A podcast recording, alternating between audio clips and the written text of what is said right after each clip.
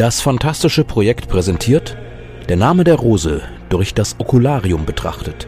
Buch, Film, Serie.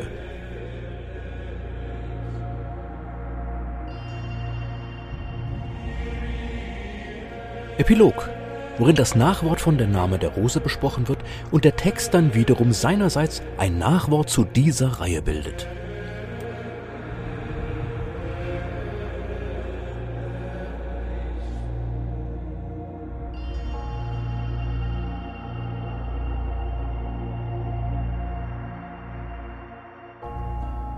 Die Geschichte ist vorbei. Das war's. Aus. Ende. Basta. Amen. Ja, Amen im wahrsten Sinne des Wortes, ist man versucht zu sagen. Doch halt! So ganz endgültig ist es nicht vorbei. Zwar wurden die Rätsel gelöst und das Objekt der Begierde, das MacGuffin des Romans, gefunden, aber Echo wollte seine Leser nicht einfach so entlassen, ohne noch ein Nachwort zu verfassen. Schauen wir uns das Nachwort mal an und schließen wir dann die Serie ab. Der Epilog ist kein direkter Bestandteil der Handlung mehr.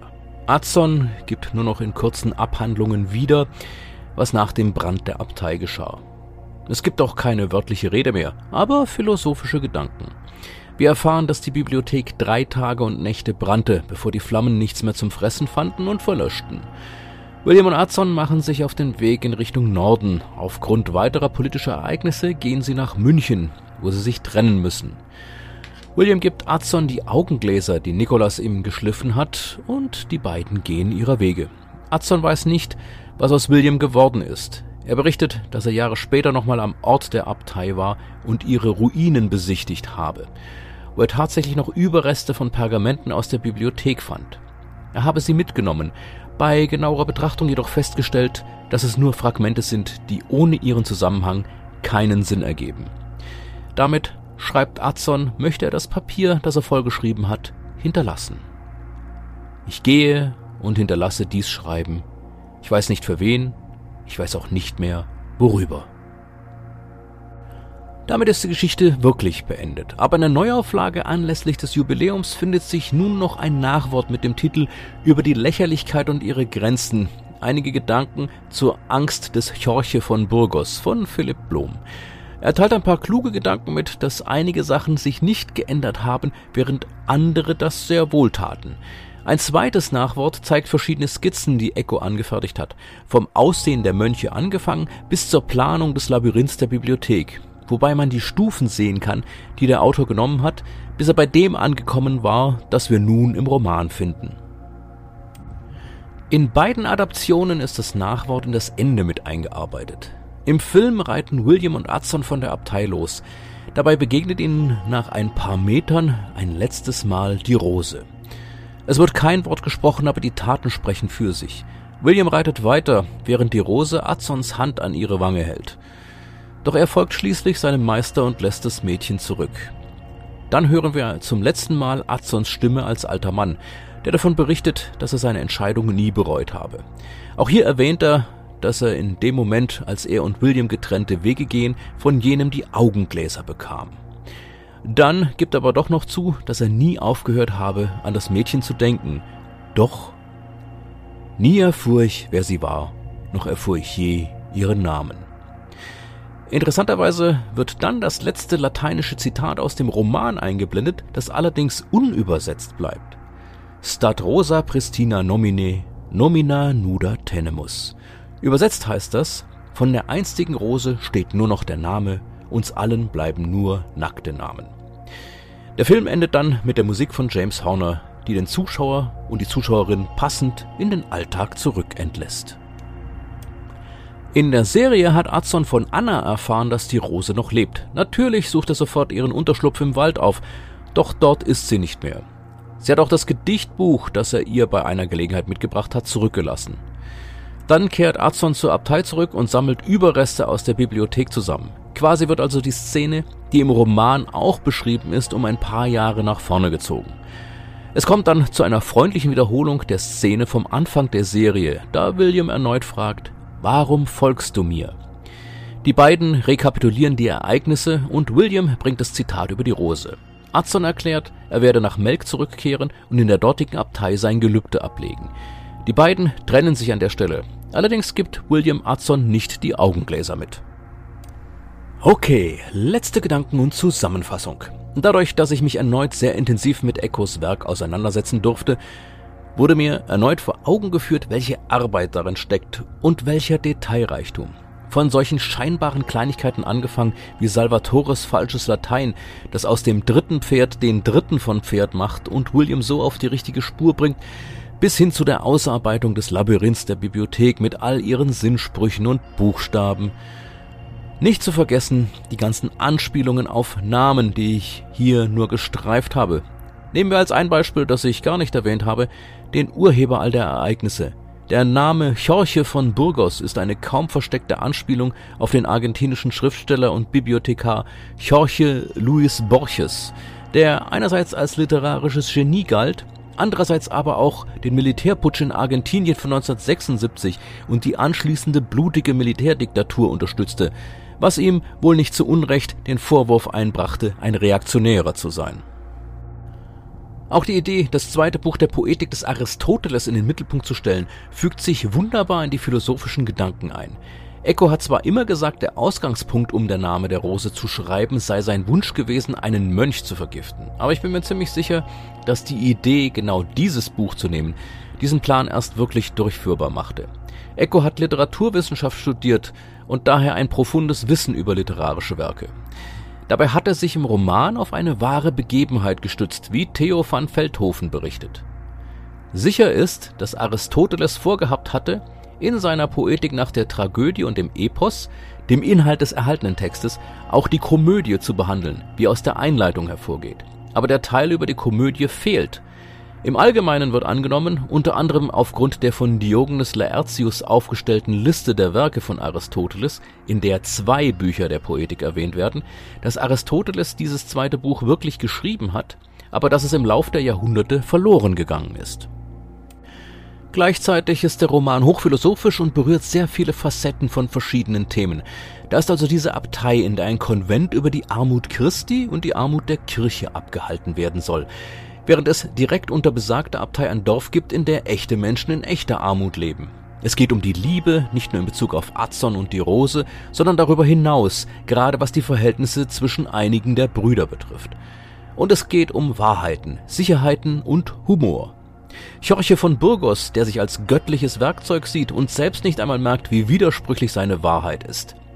Einerseits verteufelt er Adelmus, als ihm jener seine fleischlichen Verfehlungen beichtet. Auf der anderen Seite schürt er aber Malachias Eifersucht, damit dieser Severin erschlägt. Die Sicherheit, die diese Wahrheit geben soll, braucht aber genauso die Furcht, die Furcht vor dem Teufel. Denn nur so hat man in Chorches Augen Sicherheit, wenn man genau weiß, wann man in den Himmel kommt oder in die Hölle. Das Lachen aber zerstört die Furcht und damit das, was Chorche die Sicherheit gibt. Erschreckenderweise ist folgender Absatz aus Kröbers Buch über die Hintergründe des Romans, obwohl er 1985 geschrieben wurde, ziemlich aktuell. Sogar was das genannte Land, aber natürlich nicht nur dieses betrifft. Umberto Eco zeigt, wozu die Systeme der Sicherheit führen, seien sie national, kulturell oder kirchlich. Sie führen zum Tod, zum Mord im Namen der Wahrheit, die die Sicherheit des Systems bedroht, zur Zerstörung des ganzen Lebens. Unsere Zeit, gerade hier in Brasilien und in der brasilianischen Kirche, bestätigt zum Teil den sinistren Charakter dieses Sicherheitsdenkens. Es legitimiert in fataler Weise die Unterdrückung und ist zwangsläufig intolerant. Die Folgen sind das Leiden der Unterdrücker und das von ihnen erzeugte Leiden der anderen. Das Reich der Freudlosigkeit und die Herrschaft der Ritter der schlimmen Nachricht. Wenn wir uns beispielsweise die Situation anschauen, die gerade in den USA herrscht, da hätte ein Chörche von Burgos seine wahre Freude dran. Vielleicht würde er sogar vor Freude lachen. Was für ein Gedanke, was für eine Posse. Was natürlich auch nochmal erwähnt werden muss, ist die Einbettung der Geschichte in einen historischen Kontext, den Echo sehr gut wiedergibt. Und wie wir schon gesehen haben, lässt er auch einige historisch verbürgte Figuren auftauchen so den Mystiker Ubertin von Casale, der heftige Kritik an den Päpsten übte, Michael von Cesena, einem Ordensgeneral der Franziskaner, Bertrand del Progetto, einem Kardinal, der in der fraglichen Zeit päpstlicher Legat für Norditalien war, und last but not least Bernard Gui. Die Darstellung der Figuren mag historisch nicht immer ganz akkurat sein, aber darauf muss man sich als Leserin und Leser eines Romans einstellen. Schließlich will die Geschichte ja auch eine Botschaft überbringen. Wer es genau wissen will, sollte sich dann einem wissenschaftlichen Werk zuwenden. Der Film beschränkt sich in seiner Umsetzung auf die Kernelemente des Romans und verschiebt die Ereignisse ein bisschen, um einen hollywoodesken Höhepunkt zu erklimmen. Immerhin die Fragen der Armut werden beleuchtet und die merkwürdig zweifelhafte Rolle der Kirche. Allerdings bleibt es bei ein paar plakativen Momenten. Zum Beispiel sehen wir, wie die Bauern den Zehnten abgeben und dafür von einem sichtlich genervten Mönch einen kurz dahingenüllten Segensspruch erhalten. Oder wie die Dorfbevölkerung hilft, den Wagen der päpstlichen Delegation den Weg zur Abtei hochzuschieben, während die Angehörigen der päpstlichen Delegation in feine Kleider gehüllt gelangweilt aus dem Fenster schauen. Was die Tode betrifft, bleibt immerhin das Motiv, aber viel von Williams geistiger Arbeit geht verloren und der Umstand, dass er gleich zweimal durch Zufall etwas herausfindet, ist eigentlich genau das, was der Sherlock Holmes Autor Sir Arthur Conan Doyle in seinen Geschichten auf jeden Fall vermeiden wollte. Da William eine Pastiche auf Holmes ist, hätte hier etwas mehr Ehrgeiz seitens der Drehbuchautoren gut getan. Viele kleine Spuren und Hinweise gehen im Filmdrehbuch verloren, was sehr schade ist, aber wohl zeitlich nicht machbar. Dass aber bei Severins und Malachias Tod nicht mal mehr von den Posaunen der Apokalypse die Rede ist, ist meiner Meinung nach ein Fehler im Skript. Für den Zuschauer, der den Roman nicht kennt, muss es sich so darstellen, dass die Morde nun völlig ausufern und keinem Schema mehr folgen. Aber genau das ist ja der Punkt. Sie haben nie einem Schema gefolgt. Außer dass alle Vergifteten das gleiche Buch gelesen haben. Nur William glaubte, eins erkannt zu haben. Trotzdem findet sich auch sehr viel gut umgesetztes in dem Film. Die realistische Darstellung des Mittelalters zum Beispiel oder Szenen, die zwar nicht wörtlich aus dem Buch stammen, aber etwas von dort auf eine andere Weise umsetzen. Insofern, das kann ich jetzt schon sagen, ist der Film in meinen Augen die stärkere Adaption von Echos Werk. Es ist eben, wie es im Vorspann ja heißt, ein Palimpsest, eine Umarbeitung, bei der man das Original noch sehen kann. Allerdings ist mir da noch etwas aufgefallen, das ich nicht ganz klären konnte. Ich habe erwähnt, dass ich den Film nicht in den Streaming-Diensten fand, auf die ich Zugriff habe. Für diese Reihe habe ich daher eine DVD gekauft. Übrigens hoffe ich, dass es eine Jubiläums-Blu-ray des Films gibt, mit tonnenweise Zusatzmaterial und in neuer Abtastung, wenn es da mal soweit ist. Meine einzige Quelle ist diese DVD. Die ist allerdings sehr eingeschränkt, denn komischerweise hat der Film nur eine deutsche, aber keine originale Tonspur. Und ich habe den Eindruck, dass mindestens eine Szene fehlt. Gleichzeitig kommen Szenen vor, von denen ich mir nicht sicher bin, ob diese in allen Versionen enthalten sind. Welche Szene fehlt? Die Stelle, an der Gui den Scheiterhaufen von Remigius anzündet. Wir sehen, wie Salvastores Scheiterhaufen brennt. Dann kommt es zur Störung durch den Klosterbrand. Anschließend wird gezeigt, was in der Bibliothek passiert und als dann zurück zu den Scheiterhaufen geschnitten wird, brennt der von Remigius schon lichterloh. Ich weiß, dass es hier eine Stelle gibt, an der Remigius zu lachen anfängt, da er sich Hoffnung macht, nun doch nicht verbrannt zu werden, worauf Bernard Gui persönlich sich eine Fackel schnappt und den Scheiterhaufen anzündet. Was ist mit den Szenen, die mir unbekannt vorkommen? Zum einen ist es Arzons Besuch im Dorf, wo er sieht, unter welch katastrophalen Umständen die Rose lebt. Und zum anderen die Flucht von Ubertin, bei der sich dieser in einem Fass versteckt. Es ist gut möglich, dass diese Szenen in der Originalfassung drin waren, denn die Fassung, die ich immer wieder und wieder gesehen habe, war eine Aufnahme im Zweikanalton vom ZDF auf äh, Videokassette. Vielleicht waren diese Szenen aus Zeitgründen da rausgeschnitten. Ja, ich habe den Film auch im Kino gesehen, aber ich kann mich nicht an jede Kleinigkeit erinnern. Im Internet kursieren auch ein paar Schnittberichte, also scheint es nicht unüblich gewesen zu sein, den Film etwas zu kürzen. Warum in der DVD-Version aber die Stelle mit Remigius Scheiterhaufen fehlt, ist mir nicht klar. Vor allem, nachdem wir kurz zuvor gesehen haben, wie Salvatore schreiend verbrennt. Und ach ja, da ist noch was. Kann es sein, dass die Szene, in der Adson und die Rose Sex haben, in der Fernsehversion eingekürzt war? Nur noch ein paar Worte zur Serie. Ich habe schon gesagt, ich halte die Verfilmung für die stärkere Adaption und das hat sehr viel mit den Änderungen zu tun.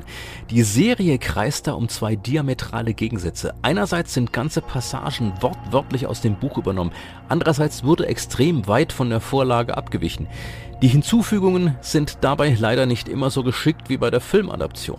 Teilweise zieht sich die Serie wirklich hin und dass Azon und die Rose sich regelmäßig sehen, passt irgendwie nicht zusammen.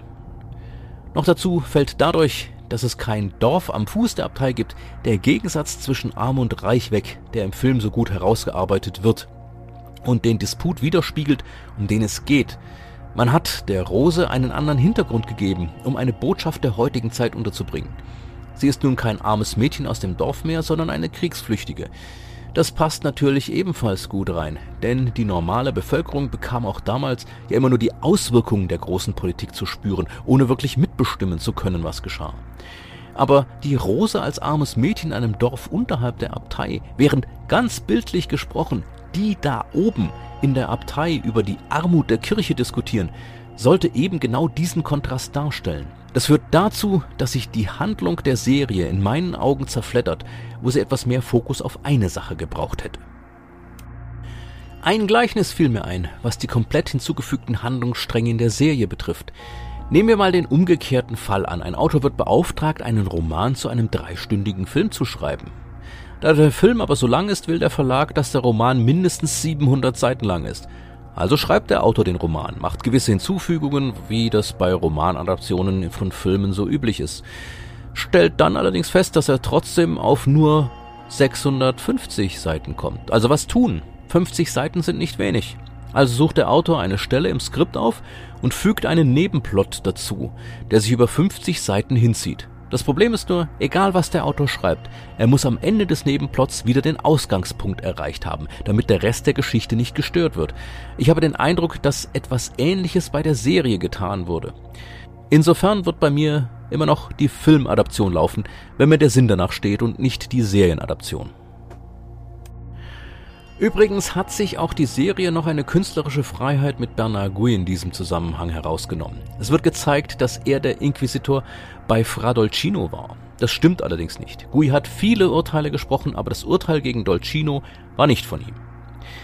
Was ist aber nun mit meinem komischen Gefühl in Bezug auf das Ende mit den Scheiterhaufen?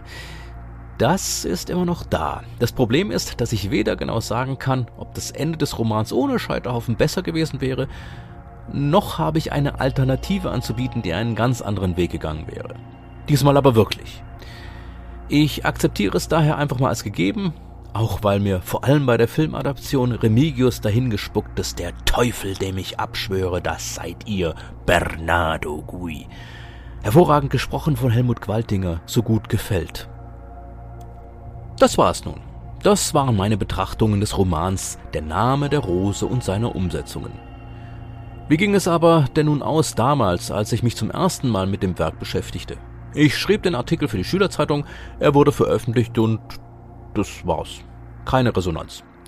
Außerdem hatte ich mir den Roman noch einmal erarbeitet für den Fall, dass ich in die mündliche Deutschprüfung gehen müsste. Da musste man sich nämlich ein Thema heraussuchen und vorbereiten, so für den Fall der Fälle. Dazu kam es aber nicht, meine Note stand nicht so zweifelhaft, dass es nötig gewesen wäre, die mündliche Prüfung abzulegen. Also verschwand diese Ausarbeitung irgendwann, wie Weiland das zweite Buch der Poetik des Aristoteles. Jetzt brauche ich eigentlich nur noch so als letzte Verbeugung vor dem Roman ein, ein gutes Zitat zum Schluss. Und ich glaube, ich habe da eins, das passt. Der Name der Rose wäre Rose, wenn es die Rose gäbe.